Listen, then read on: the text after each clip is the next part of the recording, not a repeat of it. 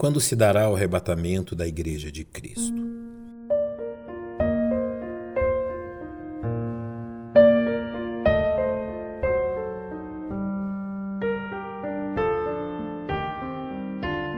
O ensino escatológico das Escrituras é fonte de posicionamentos por parte de teólogos e estudantes que por vezes se mostram conflitantes quanto às suas conclusões.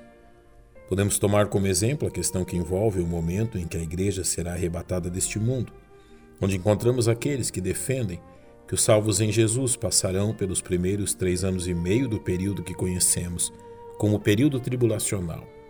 sendo então arrebatados exatamente na metade deste período, vivenciando assim os primeiros 42 meses da manifestação da ira de Deus sobre esse mundo convém que observemos com atenção esta questão. Entendamos, primeiramente, o que conduz algumas pessoas a concluírem que este ensino é biblicamente aceitável. Um dos argumentos mais citados por tais pessoas diz respeito às inúmeras exortações bíblicas quanto a períodos de tribulação que a igreja enfrentaria, o que demonstraria que ela irá ser envolvida no período tribulacional. Este argumento se desfaz ao entendermos que a palavra tribulação pode ser usada de forma geral, referindo-se a qualquer forma de dificuldade enfrentada pelos salvos, como também de forma específica, referindo-se ao período tribulacional. A simples leitura das Escrituras nos fará perceber que as referências à tribulação enfrentada pelos salvos são usadas de forma geral, jamais apontando especificamente para o período tribulacional. Outro argumento dos chamados mesotribulacionistas se refere ao uso das palavras selos e trombetas no livro de Apocalipse,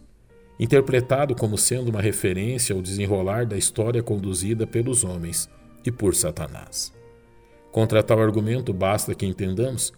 que os selos e trombetas citados em Apocalipse apontam de forma direta para o derramar da ira de Deus no período específico da tribulação. Também é importante que percebamos que o ensino do mesotribulacionismo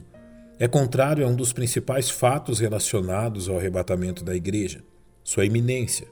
ou seja, a verdade que Jesus Cristo pode vir buscar sua igreja a qualquer momento, sem aviso prévio,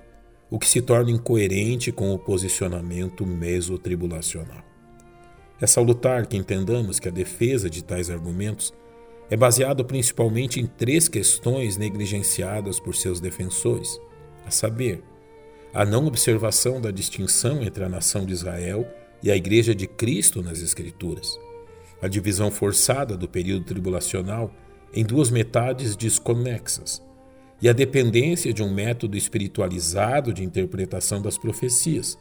o que por si só já causaria grande distorção. Aos salvos em Cristo, basta que recordemos o ensino do apóstolo Paulo à igreja, registrado em sua segunda carta aos Tessalonicenses quando ele nos lembra que o período tribulacional somente terá início após o arrebatamento dos salvos, quando então o Anticristo será finalmente revelado, como nos diz o apóstolo. Ninguém de maneira alguma vos engane, porque não será assim sem que antes venha a apostasia e se manifeste o homem do pecado, o filho da perdição, o qual se opõe e se levanta contra tudo que se chama Deus ou se adora, de sorte que se assentará como Deus no templo de Deus, querendo parecer Deus. Ao observarmos o início desse segundo capítulo, vemos que já naquele tempo haviam pessoas que procuravam persuadir aos salvos que eles teriam de enfrentar o período tribulacional. Fato que levou o apóstolo Paulo a escrever-lhes, trazendo luz e discernimento àqueles corações aos dizer-lhes: Ora, irmãos, rogamos pela vinda de nosso Senhor Jesus Cristo e pela nossa reunião com Ele que não vos movais facilmente do vosso entendimento, nem vos perturbeis, quer por espírito, quer por palavra, quer por epístola, como de nós, como se o dia de Cristo estivesse já perto.